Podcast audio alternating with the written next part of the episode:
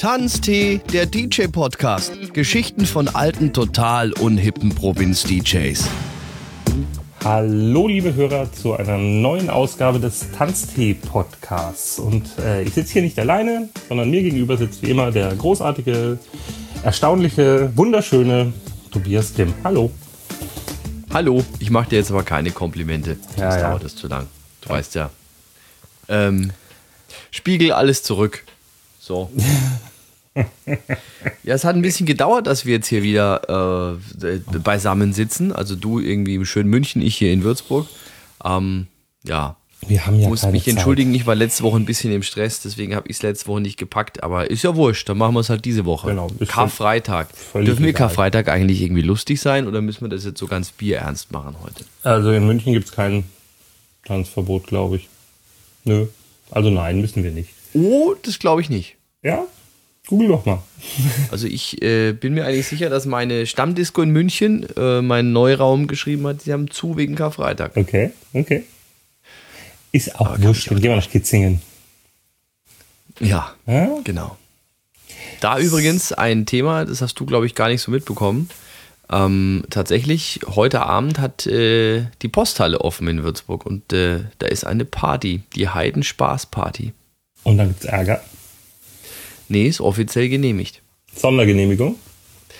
Ähm, also die Stadt Würzburg hat es so erklärt, es gibt ja dieses Urteil vom Bundesverfassungsgericht und deshalb, ähm, wenn die Veranstaltung ähm, den Charakter einer oder sich mit der Thematik des Karfreitags und äh, zum Beispiel des Glaubens und des Nichtglaubens auseinandersetzt, dann äh, spricht aufgrund der Meinungsfreiheit nichts dagegen. heißt also, Heidenspaß Ähm, aufgrund von Du Heide.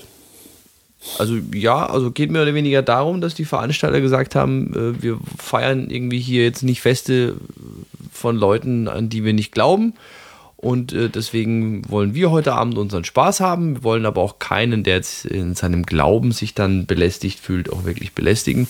Deswegen ähm, haben sich extra die Posthalle rausgesucht, weil die ein bisschen außerhalb ist, nicht direkt in der Stadt. Und es gibt am Anfang und am Ende jeweils eine äh, kurze Videoaufführung zu dem Thema Karfreitag und Tanzverbote hin und her. Und den kompletten Abend über ähm, steht im äh, Eingangsbereich, äh, ja, keine Ahnung, ein Stehtisch oder eine Couch bereit zum darüber diskutieren. Und damit ist dieser Charakter der Auseinandersetzung gegeben und man kann Party machen. Cool, Ja, das, oder? ja, das ist da auch ziemlich geschickt äh, umgangen, sag ich mal. Ja. Ähm, glaubst du, wir müssen Leuten, die nicht aus Bayern kommen, erklären, was Tanzverbot am Karfreitag bedeutet? Nein, ne? Das wissen, wissen, wissen Menschen. Ja, Mhm. vor allem, weil ich glaube, ich müsste mich jetzt täuschen, aber ich glaube sogar, Karfreitag ist der einzige Tag, an dem sogar in Berlin für ein paar Stunden zumindest Tanzverbot ist. Aber ich glaube, das interessiert dann niemanden. Gut, das ist ja wieder was anderes. Die rauchen ja auch überall. Egal. Das stimmt. So, Ja. Ähm, Tobi, was trinken wir denn heute eigentlich? Also ich habe mich jetzt dann auch mal aufs Alkoholfreie, also weil du bist ja noch mitten in der Fastenzeit. Ich habe ja mein, mein Fastenversprechen gebrochen. Ähm, ich habe in der Zwischenzeit Alkohol getrunken, allein durch eine Hochzeit, auf der ich eingeladen war. In München war ich im Neuraum und ganz sicherlich, das, wäre ich einfach auch nicht nüchtern rausgekommen. Grüße an dieser Stelle an ähm, DJ Muck Mike und ähm, DJ Nello, der war auch schon mal hier in der Sendung. Und, aber wir trinken heute, äh, warte mal, lass mich gucken, Löwenbräu alkoholfrei. Wäre ich nie im Leben drauf gekommen. Ja. Ist tatsächlich mein Lieblings-alkoholfreies Bier. Gibt's sowas? Ähm, wahrscheinlich, ja, sowas gibt's. Äh, aber das tatsächlich beim Löwenbräu, das schmeckt tatsächlich nicht nach äh, Bier. Also vielleicht ist es deswegen Toll. mein Lieblings ja, vielleicht ist es deswegen mein Lieblings Mensch, alkoholfreies du. Bier. Ja. Ähm, das schmeckt eher wie ein Malzbier. Also ziemlich süßlich und so. Ich mag das echt gerne. Ähm, ich finde das Also Dominik, ganz ehrlich, so Marketing kannst du gar nicht, oder? ja, Voll toll, dieses alkoholfreie Bier von Löwenbräu. Schmeckt gar nicht nach Bier. Ne, so. Ich, also erstmal, wir werden natürlich nicht äh, bezahlt und äh, weder vom Löwenbräu noch von jeder anderen Brauerei, die uns sagt, wir sollen sagen, dass Löwenbräu nicht nach Bier schmeckt. Mm, mein, also ich finde, wenn du ein alkoholfreies Bier trinken willst, das nahe an normales Bier rankommt, da ist Beck's Blue tatsächlich äh, am nächsten dran. Mhm. Aber so als Getränk mag ich das Löwenbräu alkoholfrei tatsächlich gerne. Ähm, Okay. Schmeckt halt nur nicht wie Bier. Ich bin halt mehr der, ich bin halt mehr der alkoholfreie Weißbiertrinker. Das, das ist äh, klar. Also da gibt es ja wirklich richtig gute. Mönchshof ist da mein Favorit. Also erstmal Prost. Ne? Ja, Prost. Ich habe schon mal getrunken. Mhm. Ist sowieso das Letzte, was ich noch im Kühlschrank habe, weil morgen, ich freue mich richtig drauf. Donnerstag gab es ja schön ähm, Spinat und Ei, ne? grünen Donnerstag. Heute Mittag haben wir Fisch gegessen und morgen trinke ich dann mein erstes Bierchen. Schleusen auf. Ne, eins. Weil man muss sich erstmal langsam wieder dran gewöhnen. Ja, ja. Ja. Tobi, wir reden heute über One-Hit-Wonder. Wollten wir nicht erst noch mal ganz kurz äh, über, über Ostern kurz quatschen, wo Ach wir ja. Ostern unterwegs sind? Oder machen wir das später? Können, Tobi, möchtest du gerne darüber reden, wo wir an Ostern unterwegs sind?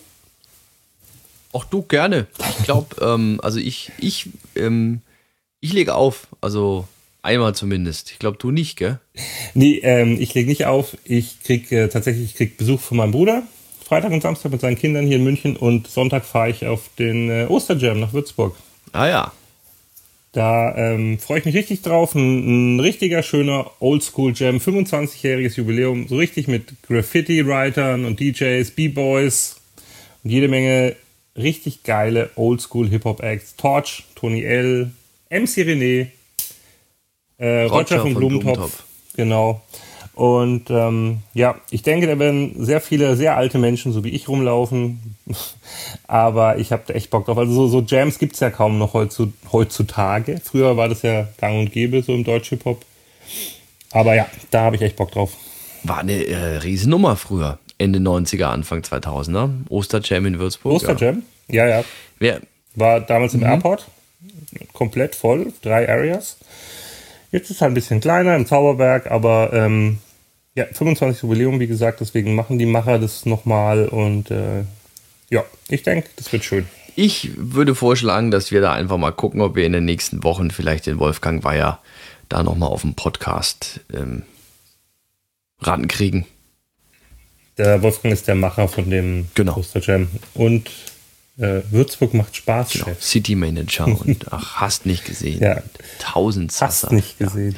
Ich bin, Und du, wo legst du genau, auf? wenn wir schon beim Thema Oldschool sind, ich habe ein Revival und zwar äh, in Untereisenheim. Das kennen wir noch. Da war ja früher immer auch Tanz in den Mai mit den Plattenauflegern. Dann waren wir mal dort, dann am Ende war ich mal alleine dort und keine Ahnung. Und da ist jetzt äh, ein Revival wieder mal. Äh, geme gemeinsam mit der Buddyvögel bin ich da am Start. Schön. Oha. Ich mache schön 90er Oha. und die Buddyvögel. Also es heißt 90s meets Alpenrock. Ich bin gespannt. Alpenrock, willst du eine Banane? Zum Beispiel. Ja. Ja, ist ja im Original von einer österreichischen Band, also ist es ja dann doch irgendwie wieder Alpenrock. Ja, wir hatten das neu schon mal, glaube ich, mit Willst du eine Banane hier Ja. thematisiert. Ich bin mir nicht ganz sicher. Keine Ahnung, Heute, Lied lass uns mal über das heutige Thema verfolgt reden. mich. Wir reden über One-Hit-Wonder. Das war ein, ein Thema, das sich jemand gewünscht hat auf Instagram, wo wir gefragt haben, was wollt ihr gerne hören? Kam das Thema One-Hit-Wonder. Und ich würde gerne von dir erstmal wissen, eine Definition. Ich meine, klar, hm, One-Hit-Wonder ist eine aber das ist manchmal gar nicht so einfach. Ähm, was ist denn ein One-Hit-Wonder? Es ist, das ist wirklich schwierig, weil ähm, es sind, gibt doch einige Bands, die würdest du jetzt theoretisch in die Schublade stecken. Ähm, was aber falsch wäre, weil äh, sie vielleicht jetzt, also was, ja, wie du schon sagst, was ist ein One-Hit-Wonder? Ab wann, wann, ab wann bist du ein, Hit? Ab wann bist du ein One-Hit-Wonder? Ähm, ist eine Band, die äh, vielleicht sieben, acht, neun Alben gemacht hat und da auch in ihrer Fanbase erfolgreich war und dann halt mal einfach ein Chart-Hit gelandet hat, wie in dem als aktuelles Beispiel Panic at the Disco. Ähm, zählt das dann auch als One-Hit-Wonder? Ja, es ist, ich glaube, das ist eine Gefühlssache. Also äh, ich, ich, ich würde jetzt mal zwei Beispiele nennen, ja, bei denen es so ist. Also wenn du jetzt ähm, einen Menschen fragt, äh, wie viel Hits denn die Sugar Hill Gang hatte, ja, dann ist es einfach einer, ja, das ist Rappers Delight. Dass die noch zwei, drei andere Hits auch damals in den Charts hatten, das wi- wissen vielleicht noch ein paar Leute, die wirklich Hip-Hop interessiert sind oder ein paar DJs, ja. Eight Wonder, großartiger Song übrigens. Ähm, Patchy? aber die, Apache, genau. Aber die, die sind gefühlt einfach ein One-Hit-Wonder. Das Problem ist ganz oft auch, dass von vielen Bands halt nur ein Lied übrig geblieben ist.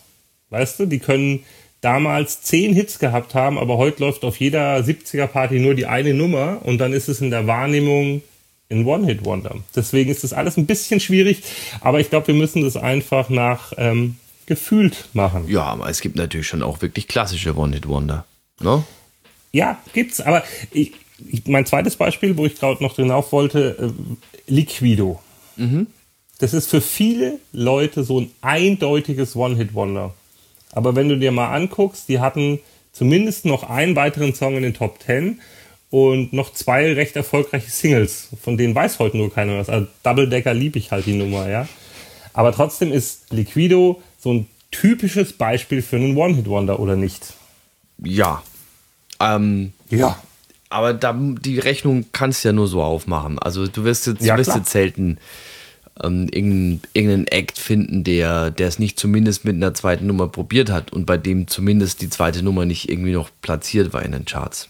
Also ich habe ja eh überlegt, was machen also wir jetzt? Video ist ein One-Hit-Wonder. Ich habe mir sowieso überlegt, was machen wir jetzt in dieser, in dieser Ausgabe? Ballern wir uns jetzt nur gegenseitig One-Hit-Wonder um die Ohren? Ähm, das ist wahrscheinlich jetzt das, worauf es hinausläuft, weil viel zu diskutieren gibt es ja so gesehen nicht. Naja, es gibt noch ein paar Sachen. Zum Beispiel ist mir aufgefallen, dass es bei einigen Bands so ist, dass im Laufe der Zeit die zweite Single, die viel weniger erfolgreich war damals, inzwischen im Radio läuft und die erste quasi nicht mehr. Das gibt's immer wieder mal. Das so, das in der, also sagen wir mal, das Lied war halt äh, Nummer eins und die Nachfolgesingle war irgendwie fünf oder sechs in den Charts. Aber die Nummer eins wird dann nicht mehr gespielt. Irgendwann wird die zweite Nummer viel präsenter. Ob das daran liegt, weil die erste so tot gehört ist oder äh, weil sich doch über die Jahre zeigt, dass die zweite vielleicht eine bessere Nummer ist, keine Ahnung. Aber das gibt's. Da finden sich vor allem im Oldie-Bereich auch ähm, im Oldie-Bereich ja, ja. einige, bei denen du am Ende jetzt dastehst und äh, voller Entsetzen oder Freude oder Ernüchterung feststellst, dass du eigentlich die ganze Zeit ja die B-Seite eigentlich spielst. Ich glaube, bei Elvis vor allem gibt es einige Platten. Ähm, ähm, ich glaube, I Can't Help Falling in Love war auch sowas, so eigentlich die B-Seite. Und ja, richtig. Und, und, und ein anderes Beispiel ist auch noch, dass Lieder heutzutage sich zu Klassikern entwickeln, wo du sagst, das ist der Hit, die damals gar kein Hit waren. Also die, oder kein großer. Ja, aber ist das, für dich, wirklich so, ist das für dich jetzt ein One-Hit-Wonder? Naja, wenn es keine andere Single gab, außer der. Hm. Also für mich so klassische One-Hit-Wonder. So richtig klassische. Mhm. Nochmal. Es gibt natürlich immer eine zweite Single und auch die war damals garantiert in den Charts und jetzt, wir werden natürlich jetzt an dieser Stelle auch wieder googeln während dieser netten Sendung. Ähm, also ein klassisches One-Hit-Wonder für mich, ich lasse ihn jetzt einfach schon mal raus, ja, ist für mich ja. einfach zum Beispiel Lou Bega. Okay. Klassisches One-Hit-Wonder. Lou Bega, so. absoluter Welthit, war irgendwie damals, glaube ich, das Ding, äh, der, der erste Welthit aus Deutschland seit Modern Talking. Ähm, war damals eigentlich überall Platz 1 der Charts, äh, Doppelplatin, Diamantfach, Dreifach Platin in Deutschland damals. Und jetzt die entscheidende Frage: Wie hieß die zweite Single? I Got a Girl. Ach Gott, du weißt es sogar wirklich. Ja. ähm, ja, ja, I Got a Girl und äh, Coca-Cola gab es noch. Ähm, aber das ist genau das. Also bei, bei Lubega fallen mir jetzt zumindest noch die Singles ein. Ja? Aber fällt dir die zweite Single von Natalie Imbruglia Torn ein? Hatte die überhaupt eine? Keine Ahnung. Ja, aber das sind ja genau diese Dinge. I Got a Girl, gut, da gebe ich dir sogar recht. Die, also ich habe es jetzt zwar nicht hier, aber jetzt, wenn, wenn wir jetzt darüber reden, ich komme, ja, stimmt schon. Aber auch da, wenn du dir so mal bei, bei Wikipedia bei Lubega anguckst, wie, wie gerade erwähnt, Deutschland, Österreich, Schweiz, England, überall mindestens mal einfach Platin. In USA auf Platz 3 und die zweite Single dann ums Platz 19. Da ist und überhaupt dann, gar kein Symbol daneben. Und dann das äh, Promi-Dinner auf Vox. Ja? ja, aber das ja. ist so für mich die Verkörperung des, des, des One-Hit-Wonder. Ja, richtig. Und wenn ich an Lubega denke, denke ich dann auch gleich an ähm, Los del Rio. Mhm. Macarena war noch größerer Hit weltweit. Also äh, ist, glaube ich, sogar die weltweit erfolgreichste Single, die in, also weltweit am längsten in den Top Ten war. In allen Ländern so. Wir müssen ja auch gleich mal dazu sagen, wenn wir jetzt über, über zum Beispiel Lubega reden und sagen, so die Verkörperung des One-Hit-Wonders, das ist jetzt ja auch gar nicht negativ gemeint. Es, mhm. mein, ich denke, der ist da auch wahrscheinlich schick mit. Der wird ja wissen, mein, dass er jetzt hier nicht ähm, den gleichen Status hat wie aber. Oder Prince. Oder Prince. Ähm, ich glaube, der hat als Produzent dann noch ein paar Sachen gemacht, aber ja. Ähm, Macarena, genau. Äh, wie gerade schon gesagt, Natalie Imbruglia. es ist mhm. lustig, wenn ich, wenn ich von einem, also mir fallen dann immer so Lieder ein, die da irgendwie zusammengehören. Ne? So wie du gerade gesagt hast, äh, Mambo Number 5, dann ist mir gleich hier Macarena eingefallen. Und wenn ich ähm, Torn sage, fällt mir sofort Lisa Löb ein. Ich weiß nicht mehr, mal, wie der Song hieß. Ich weiß nur noch, dass sie eine Brille hatte. Ein Riesenhit in den 90ern. Du? Das ging an mir vorbei, glaube ich. Google doch mal, du hast das doch eh offen. ich habe jetzt gerade bei Natalie Imbruglia geguckt. Da ist es wirklich bitter. Also. Die ist süß. Ähm, ja, süß ist sie definitiv. Aber ja. äh, war übrigens auch ein Cover. Sehe ich hier gerade. Original, äh, äh, Original von Liz Sörensen Brent. Steht hier. Müssen wir uns mal anhören. Ist das was okay. für unsere Spotify-Playlist? Also mhm. Torn war in Deutschland auf Platz 4. Nicht mal auf der 1, siehst du mal. Goldstatus.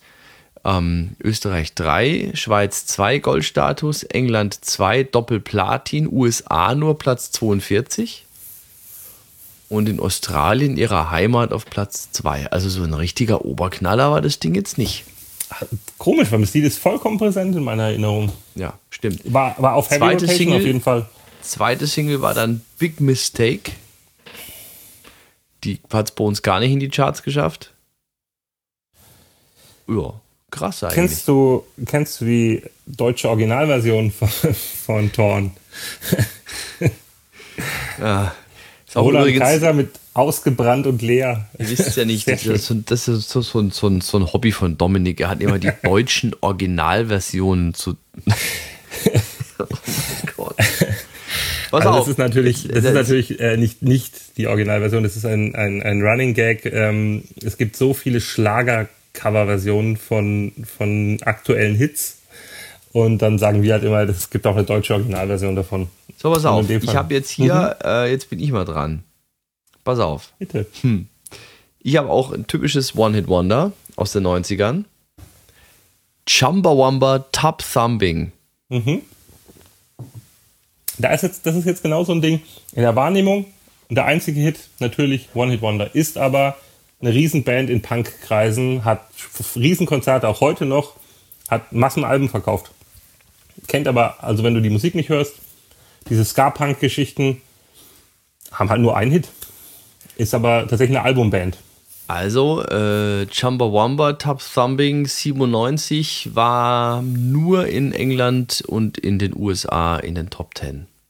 Okay. Das ist tatsächlich so, dass ich glaube, wir sind, wir sind geprägt durch MTV und Viva, weil das Lied lief da auch auf Heavy Rotation und dann haben wir den Eindruck, das war ein Riesenhit. Dabei war es das vielleicht gar nicht. Und wenn wir schon beim Thema Alben sind, von wegen Albenband, nur ihre, ihr Album eben aus dem Jahre 97, Top Thumber, hat es in die deutschen Charts geschafft, auf Platz 18 damals. In Amerika dreifach Platin, in England gab es dafür Silber und war auch in den Alben Top 10 nur in Amerika.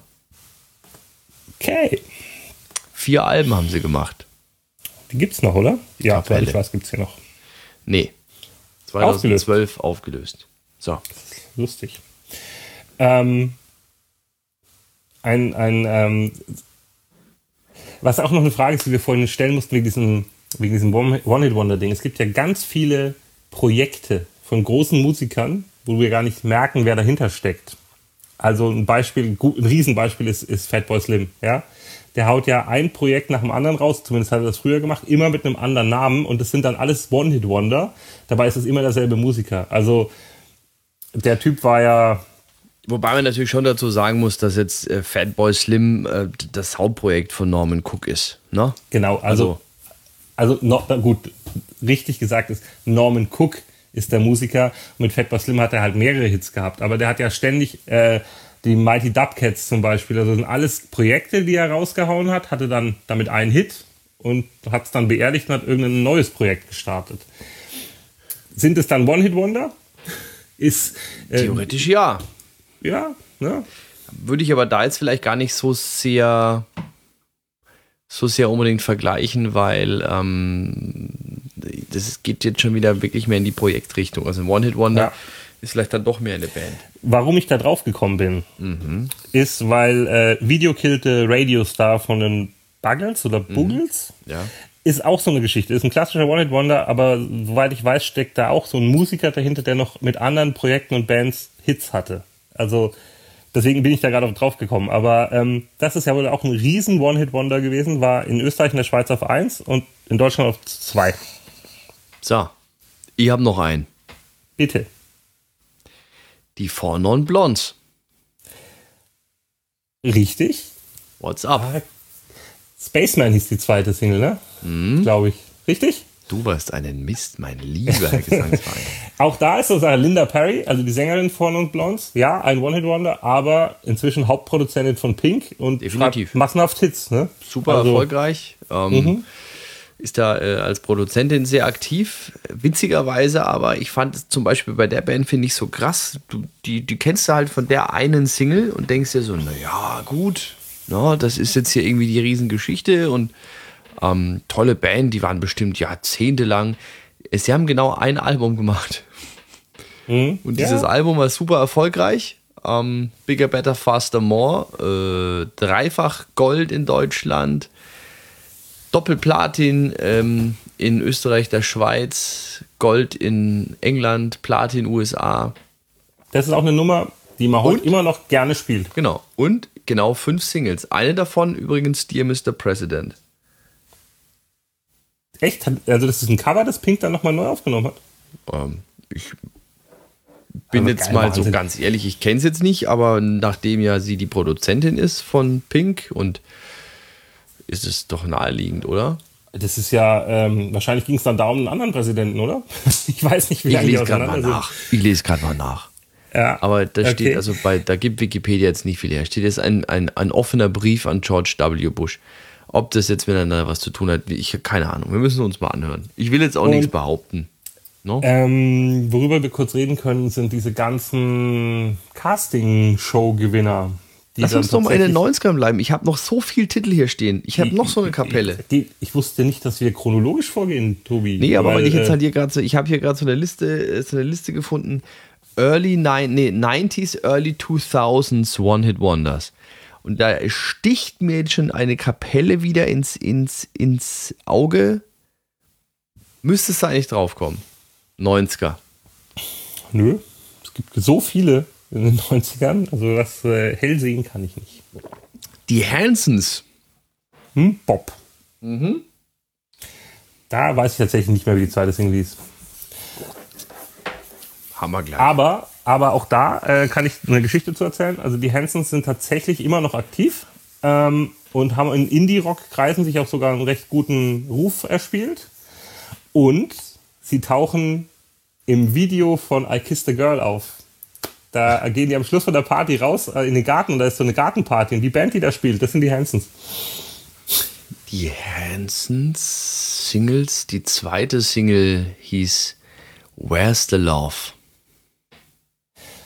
Keine Ahnung. Dachte mir nichts mehr. Von Damals, also die Nummer war wirklich überall auf der Eins. Und also Bob ist auch super. Ist auch eine super Nummer. Where's the Love war dann nur noch Platz 52. Von Bob.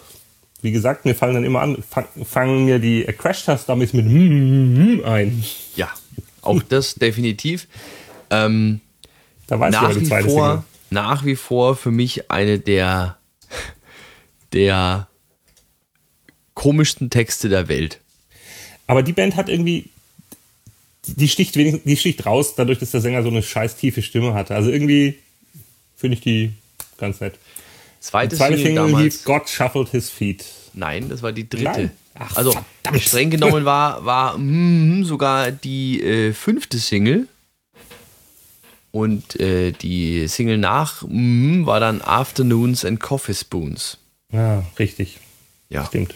auch überhaupt nicht mehr erfolgreich. Also das war auch einfach so ein Peak. Ist immer so schön zu sehen, wirklich ein Peak. Und das war's dann. Gibt es die noch? Das finde ich auch immer ganz spannend. Also oft lösen solche Bands sie dann, sich dann auf und zehn Jahre später wieder, kommen sie dann wieder zusammen, weil sie nicht wissen, wie sie sonst Geld verdienen sollen und spielen dann auf irgendwelchen Brauereifesten. Ja, ja, also anscheinend schon, aber so unter ferner liefen, also ähm, alles ja gut, aber letztes Live-Album 2011 und Studioalben 2010. Mhm, okay.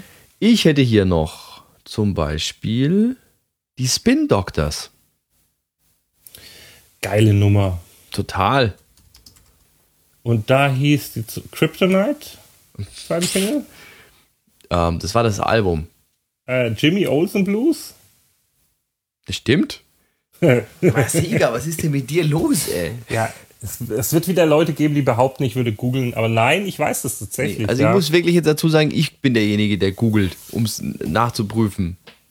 Dominik googelt nicht, höchstens er hat es einfach offen und ich sehe es nicht. Nein, nein, das weiß ich.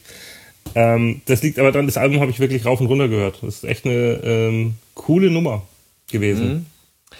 Ähm, auch hier jetzt so äh, ein, ein, äh, ein Projekt, das ist genau das, was wir da vorhin, was du vorhin angesprochen hast. Und da gab es ja wirklich die Geschichte dazu, dass diese Jungs sich überlegt haben, wie nennen wir uns und haben dann so irgendwie ein Stochastik-Computerprogramm befragt nach Wörtern, die besonders toll ankommen.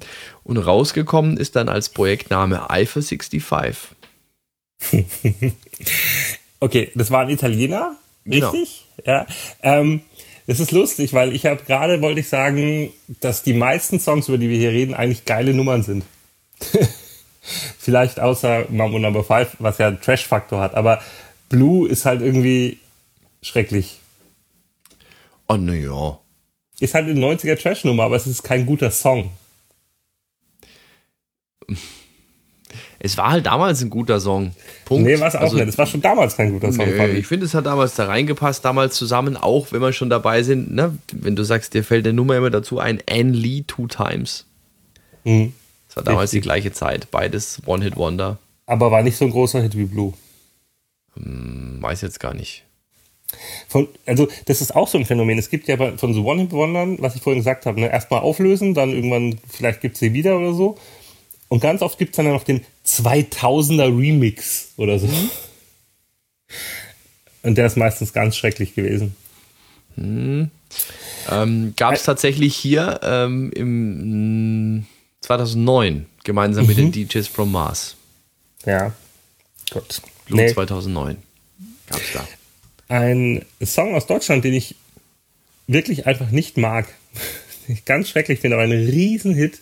Fool's Garden, Lemon Tree. Ich liebe ihn. Ich hasse ihn. Ich liebe ihn. Ich finde ihn schrecklich. Hat sich tatsächlich neulich sogar im Zauberberg ähm, jemand bei mir gewünscht. Und zwar eine Gruppe Mettler. Jawohl. Die Jungs standen da im Iron Maiden Shirt, Haare offen, am Arm die Bänder der letzten 20 Jahre Festival und dann ey, mal eine Frage, hast du was von Maiden da? Ich so, nee, nicht so. Das ist ah. doch gelogen. Du ah. hast doch was von Maiden da. Nee, habe ich wirklich nicht. Aber ich habe, glaube ich, jetzt Ganz. was. Ich habe, glaube ich, jetzt. Nee, Manowar habe ich. Ist ja wurscht jetzt. Auf jeden Fall meine ich so. Habe ich nicht. Hm. Heute ist 90er, gell? Ja. Dann spiel doch mal Lemon Tree. Geil. Jeder Mettler kennt Lemon Tree. Anscheinend. Anscheinend. Jeder Mettler kennt Lemon Tree. Ja, und da gibt es auch eine sehr schöne, kennst du diese, diese ähm, Neuauflage von Lemon Tree von äh, Jan Böhmermann? Äh, diese, die 90er, dieses 90er-Ding, äh, das Video ja. ist großartig. Das ist Sensationell. Ganz, also, ähm, das ist natürlich ein neuer Text, also kurz zur Erklärung, ist ein neuer Text darüber. Er erzählt seinem Sohn, was in den 90ern so alles abging. Und in dem Video tauchen so viele 90er-Stars auf Dr. Alban ähm, und alle halt, also nicht irgendwie von damals, sondern neu gedreht, ne? aktuell gedreht. Oli P. Äh, ist mit drin. Sehr schön. Also äh, coole Sache, kann man sich als 90er-Fan gerne mal anschauen oder als Kind der 90er. Ich habe tatsächlich die Jungs von Fool's Garden mal ähm, interviewen dürfen und ähm, das ist echt, also das war schon krass, wenn du mal so mit denen dann so gequatscht hast, auch so, was da damals, das war ja auch so ein Welthit einfach. Lemon Tree, Fool's Garden, absoluter Welthit. Ehrlich? Ich dachte ja? nur in Deutschland, Österreich, Schweiz. Nee, wirklich überall nee, die waren auf, die waren auf, äh, auf äh, Konzerttour damals in Russland und wurden mit Polizeieskorten in die Stadien gefahren. Also die haben mir da wirklich strange Geschichten erzählt. Die waren übrigens auch so eine Band, die sich aufgelöst haben und dann, dann wieder vereinigt, nachdem sie gemerkt haben, dass sie nichts anderes können. Na, alles richtig coole Musiker, definitiv. Ähm, ich habe dann, glaube ich, da vor ein paar Jahren das Album auch mal durchgehört. Das war auch gar nicht mal so schlecht, aber war natürlich jetzt nicht der Riesenerfolg wie damals. Aber die Band hat äh, nach wie vor gespielt und war nach wie vor auf Tour. Halt wesentlich kleiner natürlich. Ähm, haben aber doch immer noch wohl so ein paar Spots gehabt, wo sie dann auch wirklich immer noch die großen Stars sind und waren. Und also, wer mal Fool's Garden live sehen kann, schaut euch mal an. Die Jungs sind echt cool. Gut. Ich fand einfach immer, ich fand einfach immer, der, der, der hat einen so bedeutschen Akzent, der Typ, wenn er Englisch singt, und ich fand es einfach immer ganz schrecklich. Ja. Egal. Pass auf. Ähm, OMC How Bizarre. Ähm, Neuseeländer. Ne?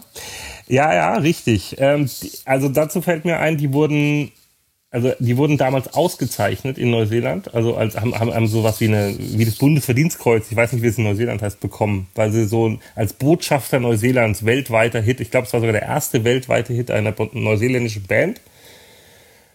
Und was ich noch weiß, ist, dass ähm, in dem Video waren ja, waren ja drei Typen der Sänger, so eine Frau und hinten saß noch so ein breiter Typ im, mhm. und das war der Bodyguard vom Sänger. Das weiß ich auch noch. Na, da schau her.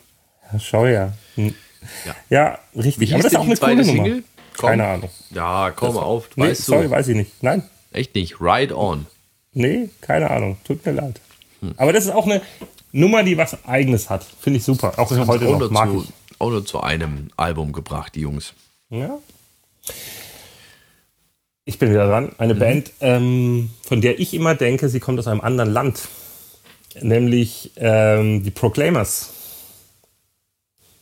I'm gonna be 500 ja, miles. Aber was heißt aus einem anderen Land? Ich dachte immer, die sind aus Irland.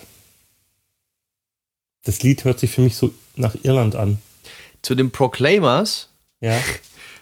Also erstmal, die kommen aus Schottland. Also ja. nochmal kurz so. So. Jetzt wird es gleich noch peinlicher, aber ja, bist du noch, musst du noch was sagen, oder?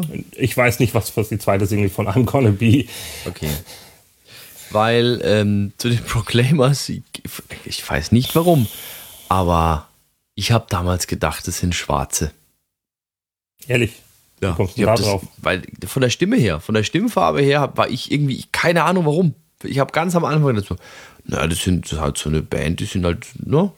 Und das meine ich jetzt, es hat auch nichts mit Alltagsrassismus zu tun, sondern ich habe von der Stimmfarbe her gedacht, okay, das klingt so ein bisschen black. So. Okay. Und dann irgendwann, ich, aber ich hätte ja auch drauf kommen müssen, weil der Akzent ist halt sowas von überhaupt nicht black. Nee, nee ist er ne? nicht. Und dann nee. irgendwann sehe ich halt so eine Doku und denke mir so, was sind denn das für drei so Typen da, diese Studenten mit Brille und dann das sind die Proclaimers. Ach ja, siehst du mal. Waren die nicht nur zu zweit? Ja, zu zweit, auch wurscht. Ich liebe die Nummer. Ich auch. Und natürlich fällt mir da sofort die, die großartige Szene aus How I Met Your Mother ein. Kennst du die? Ja, klar. Wo sie eine ewig lange Autofahrt haben und die Kassette hängt und die können nur entweder keine Musik hören oder dieses eine Lied. Immer wieder das eine Lied. so, ja. pass auf.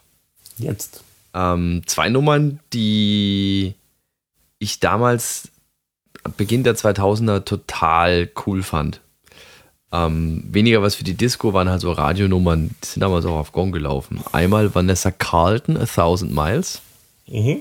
Tolle, Fällt. schicke junge Dame am Klavier. Fällt mir nichts zu ein. Ja, gibt's, kenne ich. Und A Calling Wherever You Will Go. Das kenne ich, glaube ich, gar nicht. Also zumindest jetzt nicht, ohne es zu hören. Das kennst du. Das ist auch ein ganz total süßer Typ, dieser Alex Max. Und dann hat es nicht geklappt mit The Calling. Dann gab es mal kurz noch die Alex Max Band und dann war er weg vom Fenster. Dann äh, können wir kurz abhandeln. Ähm, dann hätte ich noch einen, der zwei Hits zumindest hatte. Und da weißt du definitiv was dazu. Eagle Eye Cherry. Ja, einer aus der Cherry-Familie, zu dem auch Nene Cherry gehört und äh, Cherry ähm, Coke. mag ich übrigens. hm? ähm, und die Titio gehört da auch dazu, zu der Cherry-Familie. Und ganz aktuell auch Mabel. Auch Cherry. Äh, auch Cherry Die Tochter Familie, von der Nene Cherry. Ah, cool. Mhm. Siehst du? Ja, musikalische Familie auf jeden Fall. Äh, also Eagle Eye Cherry Safe Tonight. Mhm. Und? Was noch? Ähm, Falling in Love. Okay, dann ist es aber schon kein One-Hit-Wonder mehr. Stimmt, weil es beides schon große Hits waren, oder?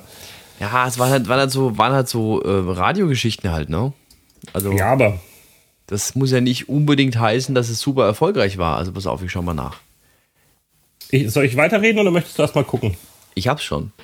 Ähm, eigentlich so gesehen war es wirklich nur Safe Tonight. Safe Tonight damals äh, aber auch so in Deutschland nur Platz 18. Ähm, Schweden, Heimatland auf der 2, Amerika 5, UK 6. Ähm, die zweite Single war When Mermaids Cry. Die kam bei uns gar nicht in die Charts und dann kam Falling in Love Again 98 und das war bei uns nur in den Charts jetzt Platz 81. Echt? Ja, das haben wir wieder. Das, ne? Im Radio lief es auf jeden Fall öfter. Also 80er, Dead or Alive, You Spin Me Right Round. Ja, sowas von One Hit Wonder. Und so ein schöner Mann in den 80ern. Und ey, ohne Scheiß, das ist so gruselig, dieser Sänger, wie der am Ende ausgesehen hat.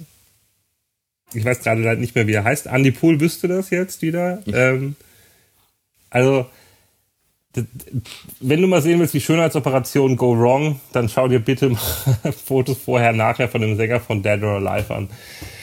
Coole Nummer auf jeden Fall. Ähm, und 79 The Neck mit My Sharona. Hm. Über ja. die weiß ich, die wurden damals in der Presse total hochgejubelt und ey, die nächste Band, die wurden so als die nächsten Beatles gehandelt.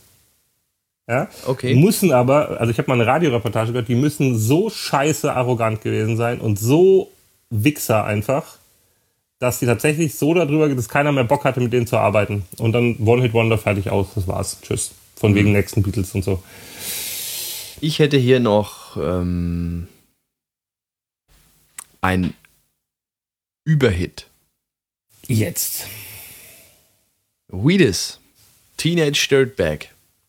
Okay, richtig. Geile Nummer. Und da war die zweite Single ein Cover von Erasure. So, tatsächlich. Warte mal. Jetzt bin ich gespannt. Erzähl. Um, ähm, I'm so in love with you. Uh, wie, wie hieß denn die Nummer? Auf jeden Fall eine Coverversion von. Wie hieß sie denn? Du liest doch da. Sag mal. Also, im Jahr 2000 Teenage Dirtbag. Also, seit das übrigens auch ja. mal geklärt, ist kein 90er-Titel. Wird immer wieder auf einer 90er gespielt oder gewünscht, ist kein 90er-Titel. Punkt. Erstveröffentlichung 17. Juli 2000. Das Thema haben wir schon öfter gehabt, Lieder, die gefühlt ins andere Jahrzehnt gehören. Das stimmt, aber 17. Juli, weißt du, wäre das jetzt der 5. März? Meinetwegen, aber nicht der 17. Juli. So. Okay. Also, 17. Juli 2000 war Platz 2 in Deutschland, Platz 1 in Österreich, Platz 3 in der Schweiz. In Amerika gar nicht in den Charts anscheinend und in England auf Platz 2. Die zweite Single ähm, hieß A Little Respect. Genau, und das ist eine Coverversion von Erasure. Aber wie krass ist denn das jetzt eigentlich, dass die Jungs aus ähm, den Vereinigten Staaten stammen und äh, das Album war auch in den Charts, aber die Singles wollte irgendwie da drüben keiner hören. Ja, Tja. Hm. Schade Aber eigentlich. auch, auch äh, schöne Nummer einfach. Ja. Also super. Und dieses, ähm, dieses zweite Single ist eigentlich auch echt cool. Also die gefällt mir. Ich ähm, habe hier noch was. Und zwar Sixpence None the Richer, Kiss Me. Ja, auch so eine Radionummer. Ja, fällt mir war aber damals war aber damals sehr erfolgreich. Die Single. Jetzt. Die Aber das auch so eine Radionummer? Also das spielst du auch nicht, oder? Mm, nee. Also, nee. Ähm, das war für mich immer so ein bisschen, war glaube ich sogar das gleiche Jahr, gleiche Zeit mit No Doubt Don't Speak. Ähm, ist mir dann Don't Speak schon lieber. Und die spiele ich zum Beispiel auf einer neuen. Das ist aber kein One-Hit-Wonder. Ja, und das ist nämlich jetzt genau der Punkt. In dieser ollen Liste, die ich habe, steht es drin und das ist ja komplett bescheuert, weil ich meine, also No Doubt hatte ja so viele Hits ich habe hab ja auch eine Liste offen und da habe ich jetzt, ich bin da drüber gegangen, weil ich ja manchmal da denke, fast, fast, fast dir ans Hirn, ja? ja. Also hier steht, in, in dieser Liste steht drin Nazareth, also Nazareth hm. als One-Hit-Wonder.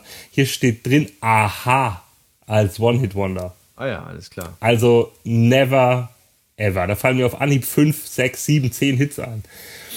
Ähm, passe mal auf. The Worth mit Bittersweet Symphony. Hm. Hm. ganz bittere Geschichte. Ähm, das ist ja diese, dieses berühmte Streicher-Ding, was da gesammelt ist. Das ist aus einem Rolling Stones Song, der heißt The Last Time. War also kein erfolgreicher, also ich kenne kenn den gar nicht. Ähm, und die haben tatsächlich damals den Streit verloren und die ganzen Einnahmen, Werbung, Singleverkäufe, alles ging komplett an die Rolling Stones. Die haben mit dem Song keinen Cent verdient. Und äh, der Sänger, ich glaube Richard Ashcroft, Ashcroft heißt der, ja. Der hat dann gesagt, also wenn unser Song ein Rolling Stones Song ist, dann ist es der beste Song, den die Rolling Stones hier geschrieben haben. ja, aber das ist bitter. Du hast einen echt Riesenhit und verdienst keinen Cent damit. Ich äh, bin gerade noch mal in den 80ern. Ich hätte noch anzubieten ähm, die Dexys Midnight Runners. Come on, Eileen. Ja. Ähm, die, ich weiß nicht, ob das Lied davor oder das Lied danach noch ein kleiner Hit war. Ähm, bei der Band war es so, dass die auch von der Presse sehr hoch gelobt wurden und ähm, das Eileen war auf einer EP drauf. Und die hat sich super verkauft und hat riesen Kritiken bekommen. Alle haben gesagt, wow, was für ein neues großes Ding. Und das Album, das dann kam, ist völlig gefloppt. War wohl auch nicht mehr so toll. Hm, ja, gut wird hier als Studioalbum geführt. Hm? To Rai Eye. Aus dem Jahr 82. Was hätte ich noch? Ich hätte zum Beispiel noch Soft Cell, Tainted Love. Ja, weiß ich auch nicht, ob ich die Band als One-Hit-Wonder bezeichnen würde. Tended Love ist übrigens auch ein Cover. Ähm, das ist eine schöne Geschichte dazu. Also das Original ist so eine Soul-Nummer. Habe ich gespielt. Kommt jemand an und beschwert sich, warum ich immer so scheiß Cover-Version spiele. Ich soll bitte das Original spielen. Das Original ist dann von wem? Frag mich nicht. Irgend so schwarze Sängerin war das. Ähm, Gloria? Äh, ich weiß es nicht. Du, du kannst mir das doch bestimmt sagen. Es ist immer, wir, wir glänzen hier wieder mit Halbwissen. Ähm, das ist eine Coverversion von, jetzt muss ich googeln. Ich könnte schnell noch einen raushauen. Mach mal. Michael Sambello. Hm? Sag ich nicht. Gloria Jones, Entschuldigung, hieß äh, das Lied, die, die Sängerin. Kenn ich nicht. Ist eine Michael super schöne Nummer. Michael Sambello kennst du doch. Nee. Maniac? Ah, ja, okay. Äh, ja, das Lied kenne ich, aber dass der Typ so heißt, hätte ich jetzt gerade tatsächlich nicht gewusst. Also so richtig One-Hit-Wonder. Ist das nicht auch aus einem Film? Ähm, ja, klar. Schon. Welcher? Footloose? Nee, welcher war's? Flashdance. Äh, hm? Flashdance, richtig? Weiß das, ja, das kommt, glaube ich, sogar hin. Ähm, ja, falscher Fuß, ne? N neuere Zeit. Somebody that I used to know. Total. Gottje, ähm, wie hieß der? Gott, Gottje. Gottje? Genau, also ganz kurz war aus dem Soundtrack zu Flashdance Maniac. Flashdance. Ja. Ähm, Gottje, absolut. Ähm, ich kann mich erinnern, ich habe mir damals voller Überschwang, das war noch die Zeit vor Spotify. Da habe ich mir ganz gerne noch Alben gekauft, die mich Alben interessiert haben. Und äh, mir danach dann definitiv oft genug den Arsch zu beißen, mir zu denken, was hast du da jetzt wieder für einen Schrott geleistet für 10 Euro. Und das Gottje-Album war da auch leider ganz vorne mit dabei. War nicht gut? Ich ähm, kann mich dunkel erinnern, dass es so langweilig war. Also das mhm. war so Somebody That I Used to Know, war so der Knaller auf dem Ding. Und äh, ja, ist übrigens eine der meistgespielten Radionummern der letzten 15 Jahre. Okay. Also ich nicht nur jetzt bei uns, sondern grundsätzlich. Ich mag die Nummer. Ja, ähm, also dadurch, dass ich sie ja eben auch beruflich so oft gehört habe, hängt sie mir ein bisschen raus, aber gut. Das ist so ein Fall von, das war ja ein Song, wo jemand noch mitgesungen hat, so, so eine Dame, mhm. deren Name mir gerade entfallen ist. Und die hat danach Alben rausgebracht, die total ähm, zumindest in der Musikpresse total gelobt wurden und die auch zumindest Achtbarkeitserfolge damit erzielt hat. Naja. Und von ihm hat man ja nie wieder was gehört. Ein super Beispiel, was das angeht, ist auch Young Diney. Erinnerst du dich an Young Diney? Natürlich. Also kein One-Hit-Wonder, aber ihre Co-Star äh, Sascha. Ja, Riesenstar geworden, Young Diney, nie wieder was gehört. Ja gut, der zählt ja eigentlich dann so gesehen auch ein Stück weit für äh, Sabrina Settlur. Die hat damals ja diesen Xavier Naidoo introduced bei Frei Ja. Sein. Und äh, bei ihr ging es ab dem Punkt leider bergab, bei ihm bergauf. Aber sie hatte ja einige Hits. Also sie hat ja nicht nur. Sie hatte einige Hits, aber bei der war es auch dann so am Ende, dass ein bisschen Young Diney, Walk on By. Ja, featuring Sascha. Das waren noch Zeiten. Mhm. War das nicht auch Booyah Family? Booyah Family. Ich Booyah Family ist ja eins meiner Wunschthemen, lieber Tobias. Ja, genau. Das sage ich dir immer wieder. Und wir machen auch definitiv mal eine Podcast-Folge über die Booyah Family. Wenn ihr da draußen nicht wisst, wer die Booyah Family ist, macht nichts. Wir erklären es euch demnächst auf diesem Sender. Oh, pass auf, ich habe hier einen In-Touch-Artikel gefunden. Das wurde aus Walk on By Rapperin Young Diney. Was wurde denn aus ihr? Ich überflieg's mal Sie schnell. hat, die hat wahrscheinlich studiert und Kinder bekommen oder Ach du. äh, Karriere gemacht. Sie ist oder, tatsächlich, sie ist Diplompsychologin. Mhm. Da schau her. Das war echt witzig. Also der erste Song war Young Diney featuring Sascha und kurz danach kam eine Single von Sascha featuring Young Diney raus. Als Diplompsychologin brachte sie 2008 sogar ihr erstes Buch mit dem Titel Eine afrikanische Perspektive der Psychologie heraus. Okay? Super. Ach, guck. Ey, diese Listen, ich könnte gerade kotzen, ne? Entschuldigung, hier steht tatsächlich Frankie Goes to Hollywood drin mit Relax. Ja, ja. Was ist denn mit The Power of Love und so? Also Entschuldigung. Also es ist doch Aber kein ich hätte hier zum One-Hit-Wonder. Beispiel noch eine Nummer, die du auch überhaupt gar nicht magst. Ich feiere sie total. Lass mich im Moment äh, äh, ähm, Missing von Everything About a Girl. Ah, die ist doch super. Ja, Nee. muss, aber die mag ich nicht. Deswegen. Nee, was? Pass the to chip on the left man side. Wieso mag ich die Pass- nicht? Ich habe immer gedacht, die magst du nicht. Na, das Music ist das. Äh, nee, das ist, hallo, da geht's ums Kiffen. Das ist super. ähm, die DJ Eddie liebt die Nummer. Grüße. Nee, äh, super Nummer, mag ich. Aber auch natürlich One-Hit-Wonder.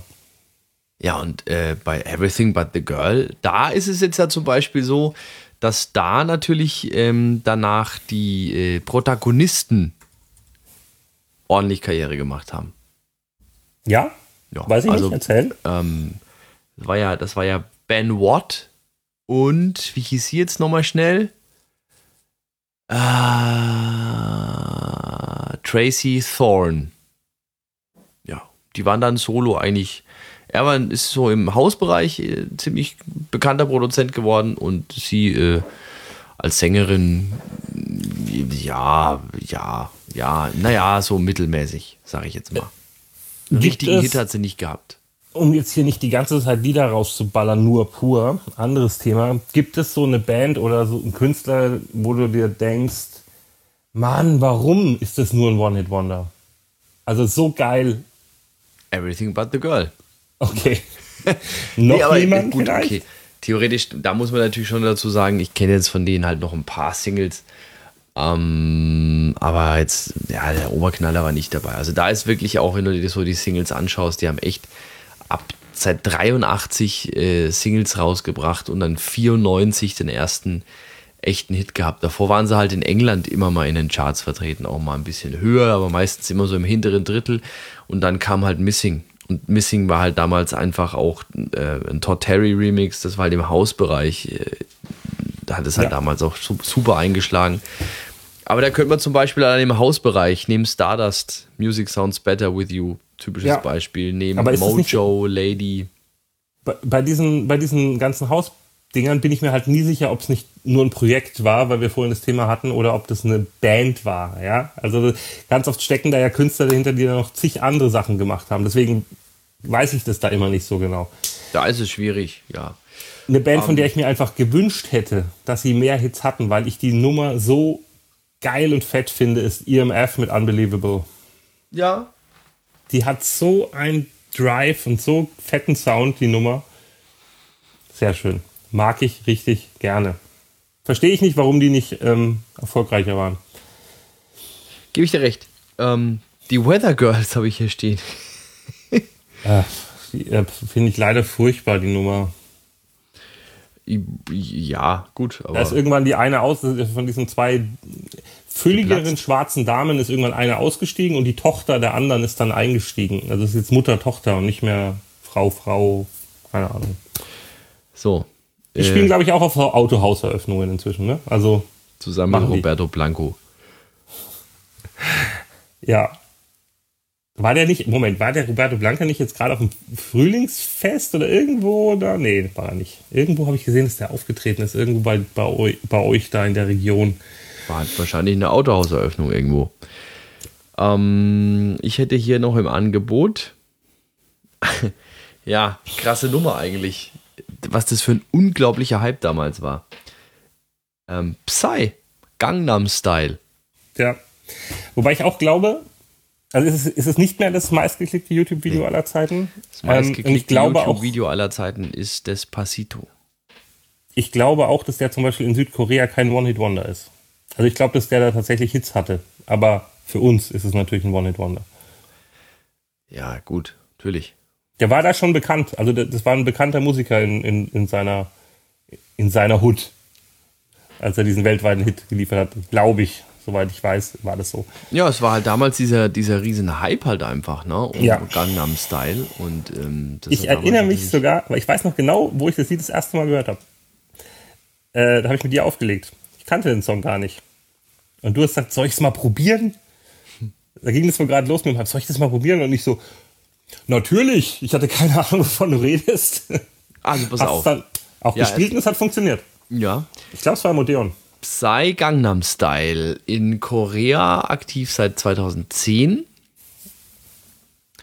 Mm, chartmäßig hinteres Drittel. Eine Nummer war mal auf Platz 4.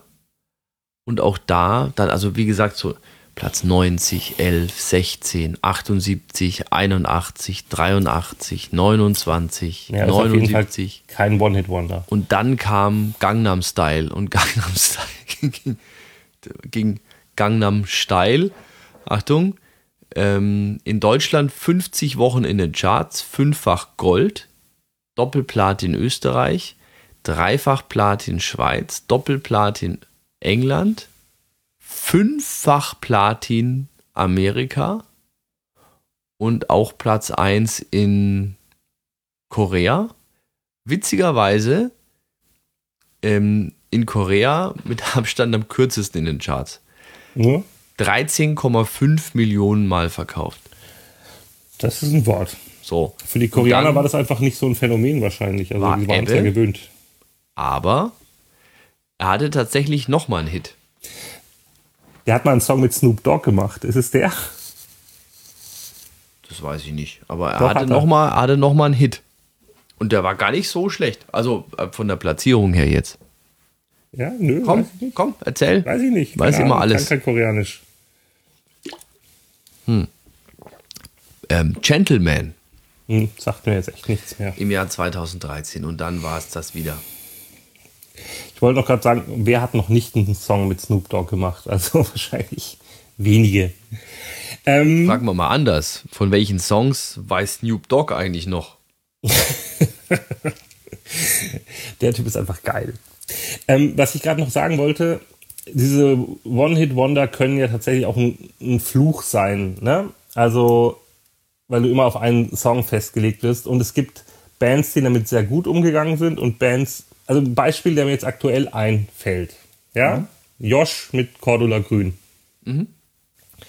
Der, als das, der war ja in Österreich äh, ganz erfolgreich damit und ähm, auch für sein Album und so. Und dann ist er irgendwann in diese Oktoberfest-Faschings-Richtung gerutscht mit diesem Song. Und ich glaube, dass er da nicht wieder rauskommt, zumindest hier bei uns nicht. Und ein, ein gutes Beispiel auf der anderen Seite ist Donikel mit mhm. dem Fliegerlied.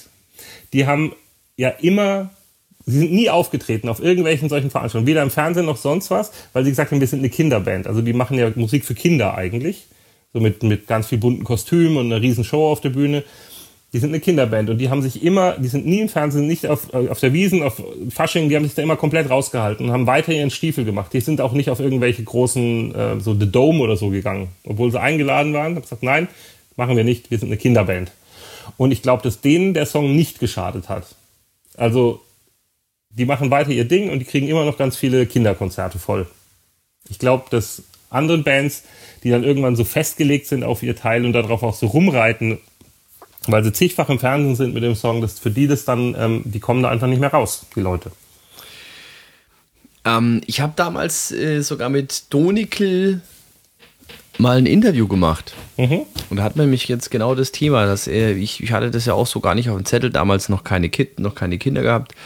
Und ähm, deswegen ja, hat mir das jetzt nicht so viel gesagt. Und das hat er mir damals aber auch bestätigt. Ähm, ähm, die Nummer gibt es schon ewig, die gab es schon seit 2001, glaube ich, oder sowas. Also das Fliegerlied, das war jetzt gar keine neue Nummer von ihm. Die hat dann bloß irgendwie sowas so Fredel und die Waldzipfel oder wie halt diese ganzen Kapellen dann immer heißen, ähm, die Nummer halt entdeckt. Oder waren es die jungen Klostertaler oder keine Ahnung. Und ähm, wollten die Nummer dann covern und haben halt bei ihm dann so ähm, angefragt. Und äh, also ich muss das jetzt auch wieder halb wissen. Das ist schon so lange her jetzt. Aber ich glaube, es war dann irgendwie auch so, dass er eigentlich hätte mit draufstehen sollen als Produzent und oder als, als Komponist, als, Kom als äh, Komponist. Und also da gab es dann auch irgendwie hin und her und da und kam dort und hast nicht gesehen, weil im Endeffekt ein Cover ist halt ein Cover. Ein Cover kannst du halt, soweit ich weiß, wenn sich das nicht geändert hat, einfach machen. No? Ähm, und äh, deswegen haben sie jetzt von dem großen Erfolg vom Fliegerlied gar nicht so sehr partizipiert, antizi ach, weißt schon. Hast schon. Ich dachte, das Bier war alkoholfrei, Tobias. Ja, aber ich glaube eben, dass das die schlauere Entscheidung war, wenn du als Band weitermachen willst. Ja, ob das natürlich jetzt, ob das natürlich jetzt, es war, ob das jetzt gewollt die schlauere Entscheidung war, weiß ich nicht. Es war halt eine gute Entscheidung am Ende des Tages. So. Und bei Josh gebe ich dir recht, ähm, er tut mir ein bisschen leid, weil wir hatten ihn ja von Gong auch äh, da und super Künstler und wirklich ein toller Typ und ähm, aber das wird ein Problem sein und es wird ihn wirklich, glaube ich, lange, lange verfolgen und aus der Ecke kommt er so schnell einfach auch nicht mehr raus. Nee. Und es wird immer das Problem sein, dass wenn er irgendwo auftritt, dann ist doch der von Cordula Grün, spiel jetzt mal Cordula Grün und dann hast du mal schnell 10 Minuten Stimmung in der Hütte und ähm, danach wird es halt dann wahrscheinlich wieder mau. Leider.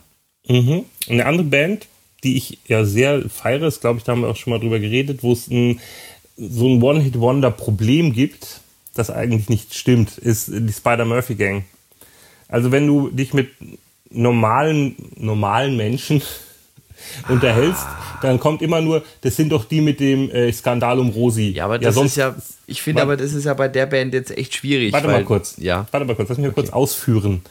Und dann sagen, ich kenne von denen nur Skandal um Rosi. Und dann sagst du, du kennst doch noch bestimmt Sperrbezirk. Also äh, die meinen, sie kennen Sperrbezirk. Du kennst doch bestimmt auch Schickeria.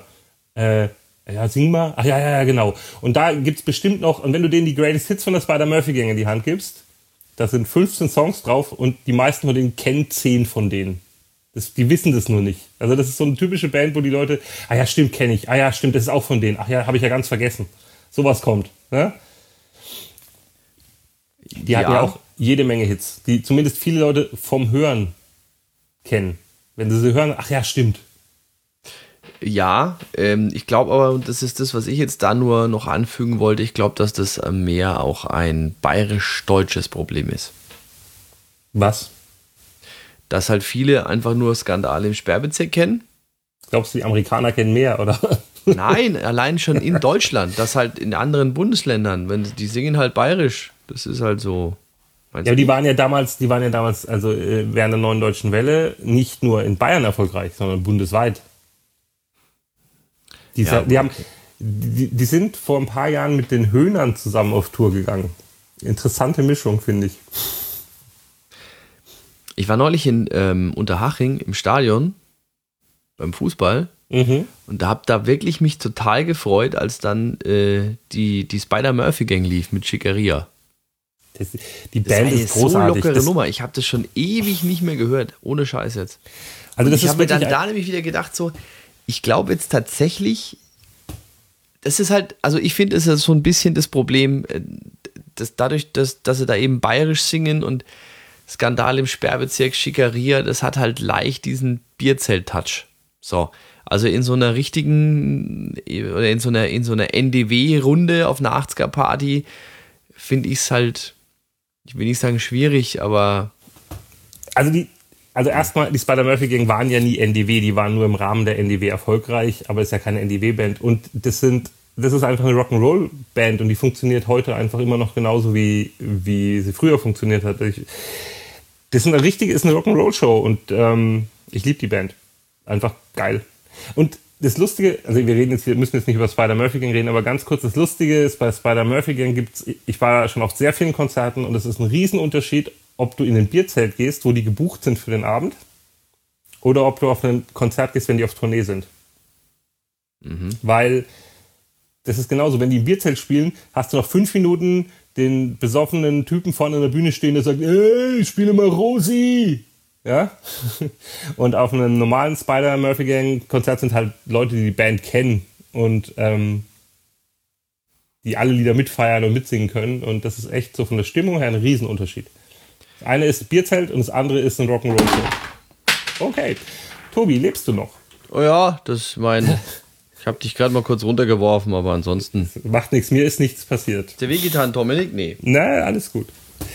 Ja. ja. Red mal weiter, ich bück mich mal kurz. Okay, ähm, dann mache ich mal kurz schnell noch ein paar Sachen, die mir einfallen. Pump Up the Valium von Mars. Mhm.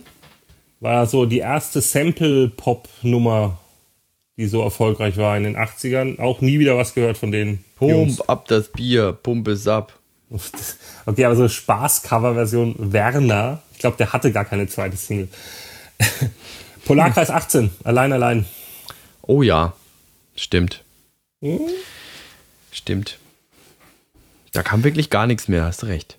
Peter, Björn und John, Young Folks. Mhm. Wobei die, glaube ich, auch albumtechnisch gar nicht so unerfolgreich sind. Ich habe auch noch was. Haiduchi. Haiduchi, Pastiduchi, ich erkenne da ein Muster. Ja, genau. Haiduchi, Dragostea so. Dintei. Das kannst du mir jetzt erklären, warum es das von Ozone und von Haiduchi gleichzeitig gab und auch gleichzeitig in den Charts war und so. Selbe Nein. Song, zwei Bands. Ich weiß nur, dass wir äh, bei, bei Gong damals uns dazu äh, entschlossen haben, Haiduchi zu spielen mhm. und nicht Ozone.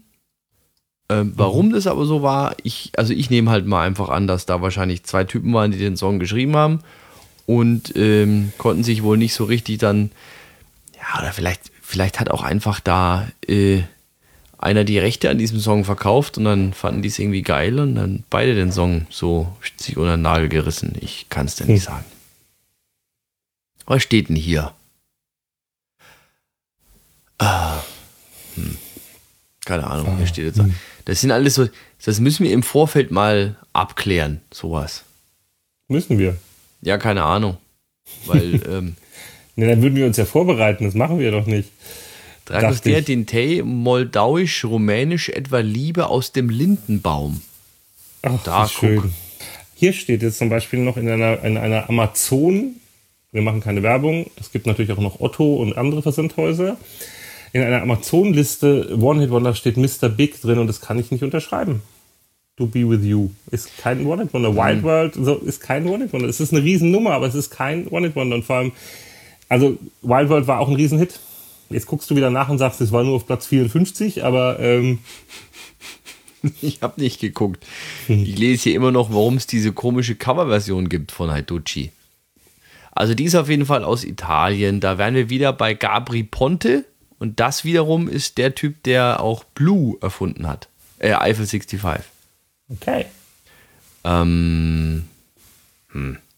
Ja, keine Ahnung. Also ich nehme an, das hat halt irgend so ein Typ geschrieben und äh, die Rechte ja, hat halt einfach dann der Gabri Ponte gesagt so, hey, ich mache da mal eine Coverversion davon. Also das Original in Gänsefüßchen, Original von Ozone, ähm, ist schon die erfolgreichere Single. Also Ozone ist das Original. So lese ich das zumindest hier. Mhm, okay. Ja, und Haiduchi war eben das so steht. Also hier steht, Hier steht, neben der Originalfassung von Ozone gibt es auch eine in Italien von Gabri Ponte produzierte Fassung der rumänischen Sängerin Haiducci, welche in Italien erfolgreicher war als die Version von Ozone. Ja. Ich ist Hathaway in One Hit Wonder? Entschuldigung, ist Hathaway in One Hit Wonder? Hathaway, ja, finde ich schon. Dr. Alba, nein. Nee, aber Hathaway schon. Mir fällt jetzt auch gerade keine zweite Single ein. Wahrscheinlich hatte der noch Hits, aber. Ich gucke jetzt bei Mr. Big die Diskografie an. Wenn wir das mal geklärt haben. So, pass auf. Du bist Singles. voll hinterher. Ich weiß, aber ich habe ja. Ähm, tatsächlich war Wild World nicht die zweite Single. Nee, aber äh, war eine erfolgreiche Single, das meinte ich damit. Das war nicht die danach, ich glaube, die war sogar älter, oder? War Wild World nicht älter? Nee, war sie nicht, ja. aber To Be With You 91, ähm, überall Platz 1 und Wild World 93. Mhm. Platz 24 in Deutschland. Coverversion von Cat Stevens. Ja, wie auch immer. So. Wir haben noch einen. Bitte. Daniel Pauter Bad Day. Ja. Fand ich cool, die Nummer. Aber auch so eine Radionummer. Absolut. Radiopop. Ja. Und jetzt muss ich nochmal zurückkommen auf die Sache, die ich vorhin mal kurz angesprochen habe.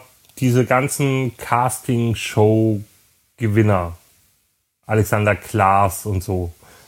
Die haben ja fast alle auch nur einen Single-Hit dann gehabt und das war's. Es gibt Ausnahmen, also gerade bei Bands so Monrose oder, oder was weiß ich was, aber gerade diese Einzelsänger hatten ganz oft nur einen Hit, oder? Sehe ich das falsch? Ja, ich musste jetzt gerade, ich muss gerade an, an Popstars denken. Mhm. Monrose, No Angels, die waren noch erfolgreich und dann kamen solche Bands wie Nu Pagadi. Richtig, großartig. so einmal kurz und in den Charts waren. Send, send mir ein Engel ist von wem gewesen? Schick mir ein Engel. Ach Gott, wie hießen denn die Jungs? Ach. Ich kann nicht mehr. Keine Ahnung. Äh, auch ja. so eine Cover. Ey, wurscht. Das machen wir dann mal, wenn wir den Hit Me Baby Podcast machen, auf den ich mich auch schon sehr freue. Total. Da können wir übrigens, Overground hießen sie. Overground, richtig. Genau, die kamen, äh, kamen, lass mich überlegen, nach Broses. Ja, ich krieg das nicht mehr zusammen, ey. Diese ganzen Formate, die ganzen Künstler, die meisten hat man auch irgendwie sofort wieder vergessen. Also Alexander Glas fällt mir noch ein, weil er der Erste war und irgendwie danach als Musical-Sänger erfolgreich. Und dann gab es noch diesen langhaarigen Martin hieß der, oder wie hieß der? Der auch mal im Dschungelcamp war. Ja, das war aber, das war aber Star Search oder wie es hieß. Und den, der hatte zumindest eine sehr geile Stimme. Mhm. Ja. Und Mark Medlock ist auch eine ganz furchtbare Musik, aber das liegt an Dieter Bohlen, weil die Stimme von dem Typen fand ich immer großartig. Und ich glaube, wenn der Soul oder sowas gemacht hätte, geil. Das, was der da gemacht hat, war schrecklich. Mir fällt tatsächlich noch eine ähm, Popstars Kapelle ein. Mhm. Room 2012. Keine Ahnung mehr. Von denen gab es wirklich auch nur einen Hit. Haunted hieß der. Der war noch einigermaßen erfolgreich. Keine ähm, Monrose, die hatten allerdings dann doch schon zwei, drei Hits, glaube ich. Hot Summer. Und Strictly Physical. Ja, aber Hot Summer ist eine coole Nummer. Oh, ich habe noch eine Band. Äh, du, wir haben wahrscheinlich noch hunderte, aber. Das wird eine, ekel, eine ekelhafte Spotify-Playliste. Wer macht denn die jetzt wieder? Ewiges Rumgesuche. Ähm, ich glaube, ganz, Entschuldigung, ich glaube, ja. das wird eine geile Spotify-Liste. Das ist wirklich eine, die man sich anhören kann. Ich glaube, wir sind mittlerweile jetzt bei äh, einer Stunde zehn. Wir könnten noch, ach, wir müssen irgendwann mal einen Cut machen, glaube ich. Ja, das hört sich ja kein Mensch mehr an. Machen wir dann. Aber fallen dir noch zwei, drei Sachen an, über die du reden willst? Oder? Also mir fällt jetzt noch eine Band ein. Ähm, Crazy Town Butterfly. Ja. Cool, cooles. Ich mag diesen Crossover-Sound äh, aus der Zeit ziemlich gerne. Ähm, das ist auch so eine Band, die, wenn du die so als äh, 14-jähriges Mädchen dieses Butterfly cool fandest und dann bist du auf ein Konzert von denen gegangen und hast du einen Herzinfarkt gekriegt und bist gestorben. Die waren richtig hart live. Also, die haben viel schneller gespielt, als es auf, den, auf der Platte war. Und auch die anderen Songs auf der Platte waren schneller und härter als äh, Butterfly. Papa Roach auch zum Beispiel. Ähm, die haben live richtig geknüppelt. Also ich habe mich nur einmal bei, bei Crazy Town ähm, oder an Crazy Town erinnert gefühlt, als wir äh, Anfang, wann war das, 2003 in Dubai waren und da ähm, in diesem einen Hotel im Club eine Liveband gespielt hat. Es waren Kanadier und die Typen sahen halt einfach eins zu eins aus wie, wie die von Crazy Town. Okay. Von Kopf bis Fuß tätowiert und also es hatte halt eine gewisse Ähnlichkeit gehabt, auch vom Kleidungsstil her und so. Deswegen bringe ich das immer noch so ein bisschen damit in, in Verbindung. So ein Bild halt bei mir im Kopf einfach zur Nummer. Aber im Endeffekt, ja, wie gesagt, von da kam ja auch nicht mehr viel danach. Nee. Ja. Auch da, wie hieß die zweite Single bitte, wenn du gerade. Ich habe es nie offen. Ja. Du bist doch hier unser wandelndes Wikipedia. Nee, ja, ich, ich weiß es halt nicht. Crazy Town. Warte mal, ich guck. Ich guck. Oh, doch, die war sogar recht erfolgreich noch. Revolving Door. Ja, richtig. Stimmt. Mag ich auch. Ähm, BVSMP, I Need You. Coole Nummer. Habe ich als gelbe Vinyl hier rumliegen. Ja. Äh, ich habe schon. Weißt du, was BVSMP heißt? Nö. Ich wusste mal, irgendwas mit Baby, irgendwas, keine Ahnung. Egal. Wer es weiß, schreibt es uns in die Kommentare. Und wo kann man das machen, Tobias? Wo kann man uns kommentieren? Oh ja, oh ja, oh ja. ähm, also wir haben natürlich einen, jetzt kommt meine Zeit. Wir haben natürlich einen, äh, eine Facebook-Seite, wir haben eine Instagram, äh, einen Instagram-Account unter Tanztee Podcast. Bitte suchen und folgen, da würden wir uns sehr freuen. Da könnt ihr uns gerne schreiben, da könnt ihr gerne kommentieren, ihr könnt uns natürlich auch ähm, abonnieren bei iTunes, bei Spotify. Ähm, da gibt es eben auch unsere Playliste immer zur aktuellen Ausgabe. Außerdem äh, freuen wir uns natürlich auf ähm, iTunes nicht nur über Abonnenten, sondern eben auch über Bewertungen. Positive, also, bitte. Positive Bewertungen, so fünf Sterne, das wäre natürlich ganz schick. Und wir haben auch eine Website, tanztpodcast.de und da findet ihr auch die Show Notes zur Sendung. Und die äh, Spotify-Playliste, wir bemühen uns da immer, alle Songs, über die wir geredet haben, zum Fernsehen auf Spotify sind, da reinzuknallen. Zum Nachhören äh, beim Autofahren und so, echt ganz, ganz nett immer. Ähm, ja, Tobi, ein, eine One-Hit-Wonder-Band, die mir noch sehr am Herzen liegt. Sin with Sebastian. Ja! Shut up and sleep with me. Come on, why don't you sleep with me? Und warum liegen, weil ich die zweite Single total mag. Golden Boy. Yeah, Tobi, du erkennt mal den Profi. Warum Du legst einfach zu viel in schwulen Warum auf. weiß ich jetzt die zweite Single von Sin with Ja, Sebastian? das weiß ich nicht. Ich hab Aber nicht aus der mal. Pistole geschossen, ne? Also, Ja, keine Ahnung. Ich habe jetzt wirklich geraten. Also ich habe das, glaube ich, irgendwann mal, das, also kann schon sein, aber dass ich es gewusst habe, ich habe die nicht mal hier. Also Sin with Sebastian habe ich, weil das ist so meine Lieblings, eine meiner Lieblings-90er-Nummern, was kein aber Mensch spielt man kann. eigentlich recht selten. Aber, aber ich, Also ich, ich habe finde die auch zumindest, geil. ich habe es zumindest bei diversen 90er-Partys mit DJ Sash, ähm, zum Beispiel im Odeon damals, habe ich es immer gespielt. Das war unsere 90er-Nummer. Haben auch nur wir drauf gefeiert dann, aber es war wurscht. Wir haben immer Sin with Sebastian gespielt. Okay. Äh, Lied- Lieder, auf die nur ich feier beim Auflegen. Ähm, Dr. Bombay mit SOS The Tiger Took My Family.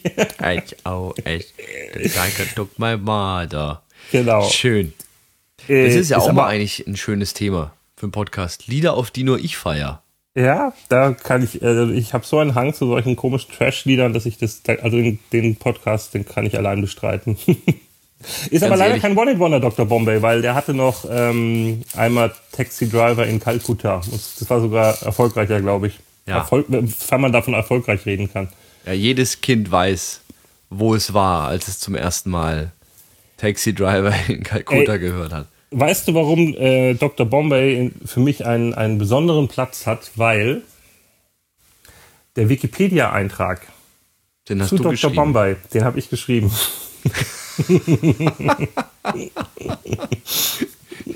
Schön. Ja, Ah, okay, da kann ich nicht mithalten jetzt. Bin ich ehrlich. das. Oh, Entschuldigung, ich habe gerade mal ein bisschen Krach gemacht hier. Aber vielleicht, vielleicht, vielleicht schreibe ich dir jetzt nochmal ein über DJ Dominik. Das wird leider, befürchte ich, das wird wegen nicht genüger Relevanz abgelehnt werden. Meinst du? Ja. Hm. Aber über Jimmy Clock könnten wir vielleicht einschreiben, weil Ja, einen Mesher-Podcast wollen wir auch demnächst mal machen. Stimmt.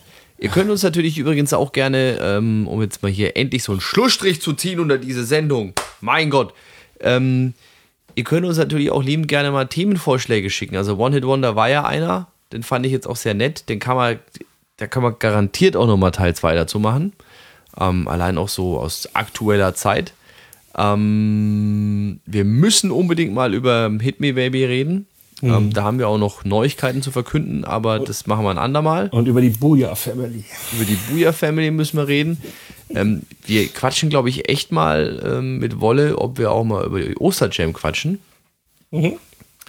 Und ähm, ja, wie gesagt. Ja, ähm, also schickt uns einfach mal. Haben wir eigentlich irgendwelche Gäste in dem Podcast? Also falls wir welche haben, hängen wir sie einfach hinten dran. Falls wir Fehler gemacht haben, machen wir wieder einen nachgeklatscht.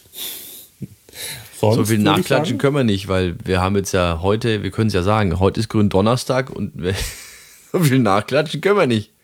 Wenn Richtig. das Ding morgen auf Sendung geht. Nee, das, das kann man ja zur Not auch noch. Wir klatschen halt irgendwann editieren. Nach. Übrigens, kann ich jetzt noch mal einmal schnell nachklatschen. Kannst du dich erinnern, wir haben in, unserer, in unserem 80er Podcast, habe ich doch die Meinung vertreten, dass ähm, Madonna mir irgendwie nicht, ähm, nicht musikalisch genug ist und dass sie immer ganz gerne auf, dem, auf einfach nur auf Wellen mitschwimmt. Kannst du dich erinnern? Ja. Ja. Heute kam die neue Single von Madonna. Ne? Nennt sich Mendechin mhm. ist ein Reggaeton-Stück gemeinsam mit Maluma. Da ist er jetzt aber zehn Jahre zu spät. Ja, Reggaeton ist, da bist jetzt du zehn Jahre zu spät. Reggaeton ist wieder der ganz heiße Scheiß. Aktuell. Wieder? Ja. Furchtbar. Ja. Aber Madonna ist natürlich. Also ich mag Reggaeton. Äh, darum geht es nicht, aber dass es jetzt echt tatsächlich nach so kurzer Zeit wieder relevant wird, finde ich ein bisschen schwach. Muss sich ja bei Daddy Yankee beschweren, beziehungsweise bei, bei ähm, wie hieß der andere, Fredel? Luis Fonsi. Ähm, du, apropos Daddy Yankee, One Hit Wonder, ne? Snow Informer, ne? Hat er jetzt ja auch gerade wieder. Ach, dann Pitbull. hau ich nochmal ein Vanilla-Eis raus. Hat er das mit Pitbull gemacht zusammen? Oder mit, mit Daddy Yankee? Nee, Daddy Pitbull Yankee. war das, ne? Daddy Yankee. Con Calma ist mit Daddy Yankee. Ja, äh, Snow Infarmer ist absolut, kann ich leider, ähm, nee, ich meine, äh, Vanilla Ice mit Ice Ice Baby kann ich leider überhaupt nicht als One Hit Wonder akzeptieren, weil, Entschuldigung, Go Ninja, Go Ninja, Go aus dem Turtles 2 Soundtrack, ja, und jetzt kommst du. Das ist ein schönes Schlusswort. So. Tobi. Ich, also, äh, ja. Es war wieder wundervoll mit dir. Ähm, ich freue mich jetzt schon auf die nächste Aufzeichnung. Wünsche dir viel Spaß in äh, Untereisenheim am Sonntag. Genau. Also alle nach Untereisenheim kommen. Während ich mit Torch chille, machst du Musik mit den Partyvögeln. Ja, so wird's laufen. So läuft's. Und wie gesagt, Kommentare, Bewertungen, Vorschläge für Drinks der Sendung, für Themen der Sendung, alles bitte einfach per Instagram, per Facebook, per E-Mail. Und Kritik bitte an Andi Pohl vom Chaos Würzburg. Genau. Der freut sich. Das wäre das Beste. In diesem okay. Sinne, einen wunderschönen Abend noch. Ciao. Tschüss. So, das war's für heute. Mehr Infos über die Sendung bekommt ihr auf tanzteepodcast.de. Bis zum nächsten Mal.